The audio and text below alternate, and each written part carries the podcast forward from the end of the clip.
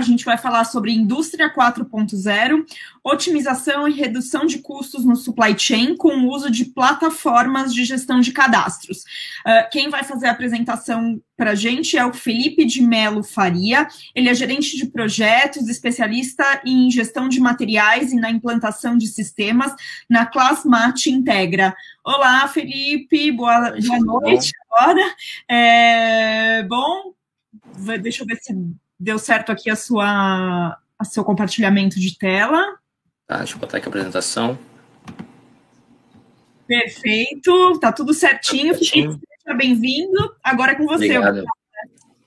Perfeito. Boa noite, pessoal. Obrigado pela participação de todos. Eu me chamo Felipe Faria, né, como foi dito anteriormente, eu atuo na empresa da Clasmate há cerca de seis anos, tá?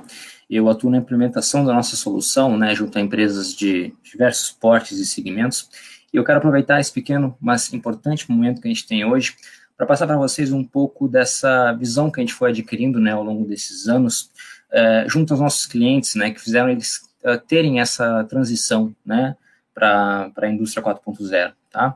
Então, antes da gente seguir na apresentação, quero deixar uh, vocês bem à vontade para perguntarem o que vocês quiserem. Né? A gente está com a nossa equipe comercial no chat para responder as dúvidas de vocês. E se por algum motivo né, a gente não conseguir em virtude do tempo, até porque até por isso que eu vou falar um pouco mais rápido, né, a gente tem cerca de 15 minutos, uh, a gente vai responder as perguntas de vocês posteriormente no nosso LinkedIn, tá? Então, caso vocês também tenham dúvidas depois da apresentação, né, podem também entrar em contato com a gente pelo LinkedIn ou pelo nosso site, ou pela nossa equipe de atendimento, que a gente auxilia vocês em qualquer dúvida que vocês possam ter, tá? É, antes de tudo, né, o que faz uma empresa, uh, muitas vezes com mais de, de 40 anos no mercado, né, com, às vezes com mais de 5, 10, 15 mil uh, profissionais, uh, para se perguntar, né, o que, que a gente pode fazer para ser melhor? Né? A gente deveria ser melhor, né? até porque a gente sabe, né, acho que todo mundo, mesmo quem gosta ou não gosta de futebol, todo mundo já deve ter escutado aquele ditado, né, que diz, em time que está ganhando, a gente não, não mexe, né? Então, por que uma empresa que está consolidada há mais de 40 anos no mercado, por exemplo, né, por que, que ela iria parar e revisitar o que ela está fazendo? Né, se está dando certo, né, se ela está tendo lucro com isso, se ela está se mantendo no mercado por um período longo de tempo. Né?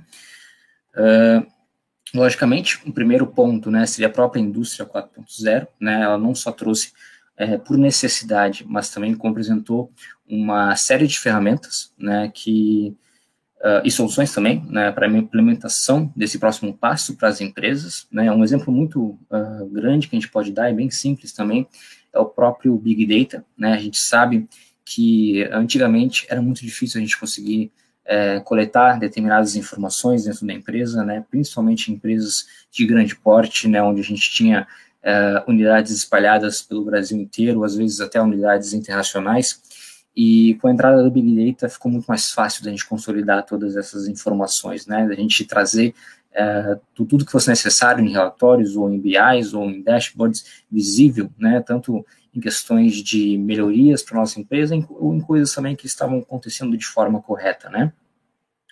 E uh, essa visão né, que a gente conseguiu ter com o Big Data nos possibilitou ter de forma mais assertiva algumas decisões, né? E aí vocês podem entender, não, beleza, a gente é claro para nós que a gente que é, que é, necessário essa essa mudança, né? Esse próximo passo, essa transição da, da empresa para essa próxima geração da indústria, né? Mas o que a gente pode esperar de benefício com, com a entrada, né, da, da nossa empresa, com esse próximo passo que a empresa dá, né? Uns exemplos mais simples e resumidos que eu posso dar para vocês, né, seria a própria melhoria na capacidade de planejamento e programação de toda a produção, redução de custos e melhor uso dos recursos, né, e a eficácia do processo produtivo. Mas para resumir em um cenário que eu tenho certeza que todo mundo né, acompanhou e presenciou isso, seja de forma mais direta ou forma indireta, né, eu vou trazer para vocês três empresas, tá? Duas delas que eu tenho certeza que todo mundo conhece, né? Sendo a própria Uber e a Nubank. A gente sabe que foram duas empresas que trouxeram inovações uh, enormes né, uh, para o Brasil e em outros lugares também. Uh, o Nubank, por exemplo, né, fez em, uh, bancos que a gente tem consolidados há muito tempo no mercado brasileiro, que oferecem seus serviços né, de uma, uma forma, muito tempo já, a repensarem como eles forneciam esses serviços, né? No Nubank a gente tem o caso do cartão de crédito sem anuidade, né? Um, aparentemente uma, uma, uma questão bem simples, né? Mas que fez uh, bancos grandes como, como esses terem que repensar o que eles estavam fazendo, né? Porque para não perderem né, clientes como eles estavam perdendo por uma, uma startup, né? Então é sempre importante que a gente faça essas inovações.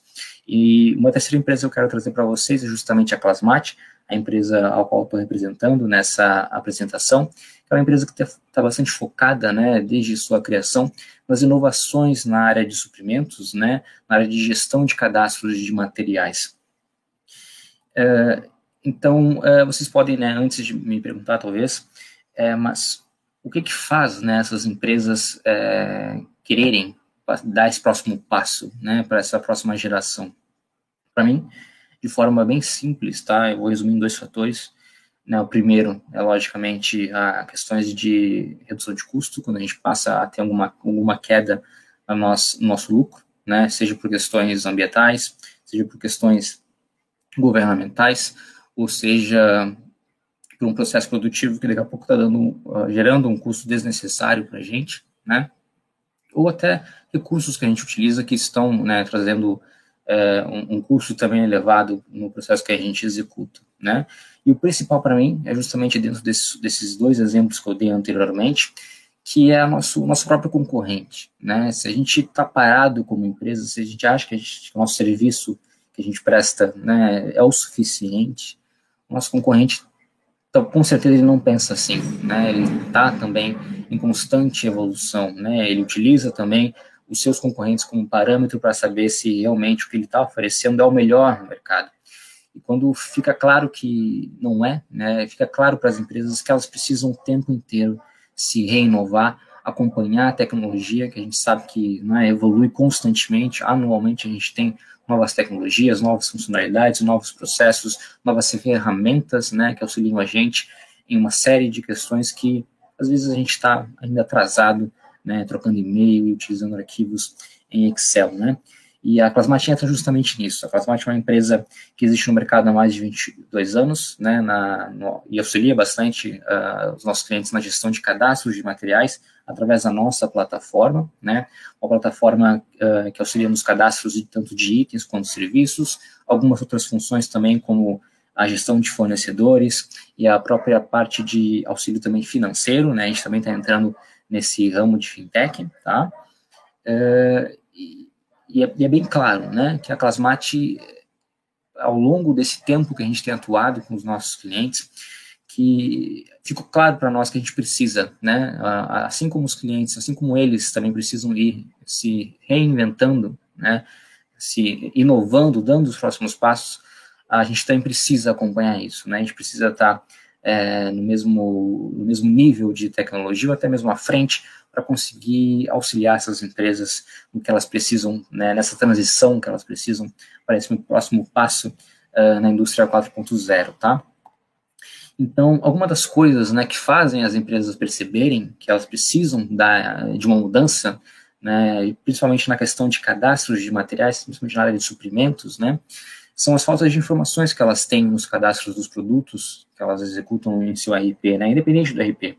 Né, descrições incorretas, que a gente sabe que levam muitas vezes a multiplicidades de cadastro. Né, então, se, por exemplo, eu pegasse meu mouse e mostrasse para vocês agora aqui na, na stream e pedisse para cada um de vocês no chat descrever esse mouse, com certeza todo mundo iria descrever esse produto de uma forma diferente. E não significa que vocês estão descrevendo ele de forma errada, né? Pelo contrário, vocês estão simplesmente utilizando a percepção que vocês têm sobre aquele material, né? Então, vamos dizer alguns que o mouse tem dois botões, que o cabo dele é de dois metros, outros não vão dizer informação do cabo, porque não acho importante, mas vamos dizer que a cor dele é preta, por exemplo, porque é uma cor que, que eles acham que é importante dizer no mouse, né? Um dado técnico, na, na, na verdade. Então, uh, essas visões, né, nos trariam, às vezes, quatro, cinco, seis cadastros diferentes de um mesmo produto. Né? E é muito comum, a gente encontra isso, identifica isso uh, muito nos nossos clientes, essa diferença né, de cadastros que, na verdade, são do mesmo produto e que me geram um, um estoque errado, um controle de estoque errado, por exemplo, e que eu tenho códigos diferentes. Né? Então, às vezes, eu vou lá, acho que eu preciso comprar um determinado produto, mas, na verdade, eu já tenho ele lá 15, 20, 50 vezes em estoque, porque ele está cadastrado de forma diferente. Então tem um estoque às vezes parado, né, um custo que eu trouxe para a empresa parado, vou lá gerar um outro custo por uma aquisição que eu não precisava ter, né? Ou às vezes o pior dos cenários até, né? Onde eu tenho uma descrição de um material que uh, não está correta, né? Uma descrição genérica, por exemplo, uma televisão, né? Uh, às vezes uma televisão não é importante para minha empresa, para o meu negócio da minha empresa, mas para a área de compras, né, ter ao menos uma descrição que, que possibilite ele fazer a compra correta, né, é importante para que justamente ele consiga comprar o material correto. Às vezes ele pode comprar um material que não necessariamente era necessário e pagar por um preço mais caro, né?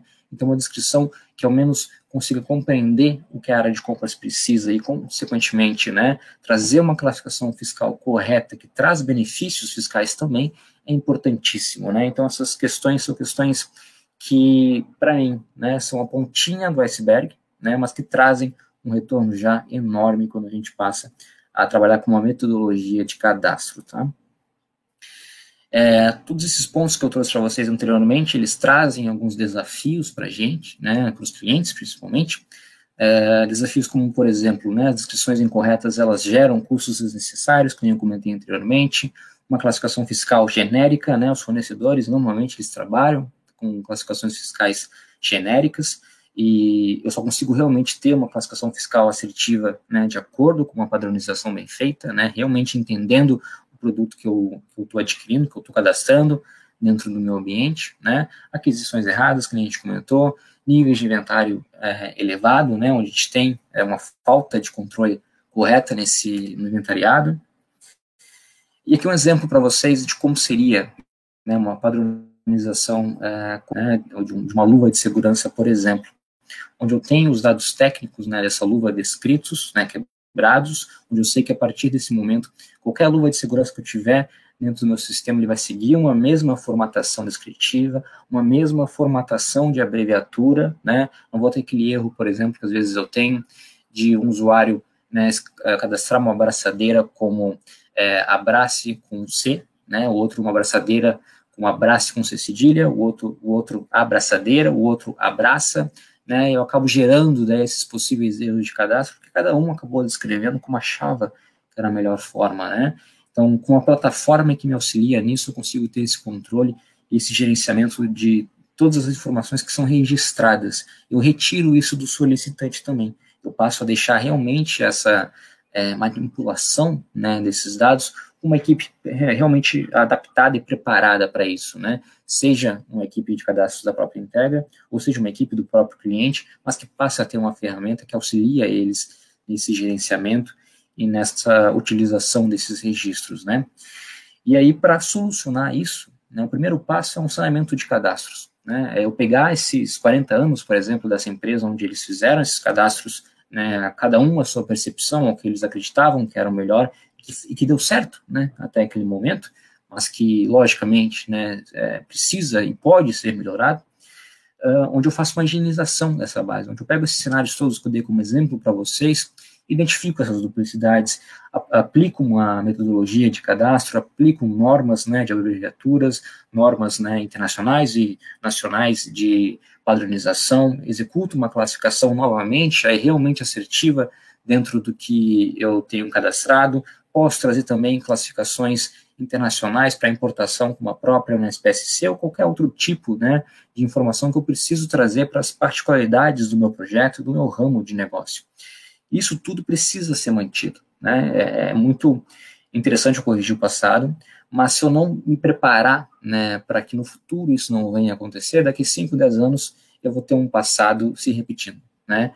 Então é importantíssimo a aplicação de uma plataforma de cadastro, né, que gerencie isso, que esteja preparada e que e tenha é, sido desenvolvida né, para auxiliar a gente nesse controle, é justamente onde entra a plataforma Plasmate. Né, é muito comum, por exemplo, a gente ter uma regra, de uma, uma série de regras né, de particularidades no nosso processo, onde, por exemplo, empresas elas possuem unidades uh, em países diferentes, que muitas vezes não trabalham com a mesma área né, que, é, que, as, que, essa mesma empresa trabalha em outros países, né, uma trabalha com, uma, com manufatura, outra trabalha com, uh, com a venda do produto final, e isso traz uma série de recursos diferentes, de atores diferentes, de regras diferentes, E essas empresas, elas às vezes não conseguem ter uh, uma, as informações consolidadas, justamente por ter essas diferenças, ou tem uma série de fluxos para trabalhar cada particularidade, né? Quando eu tenho uma ferramenta, tudo isso eu consigo trabalhar de forma muito mais consolidada, consigo resumir 30 fluxos, às vezes, em um único fluxo de cadastro né, de itens novos, consigo aplicar todas essas regras em uh, um único processo, né, por exemplo, uma regrinha onde produtos que são de valor acima de R$ 1.200,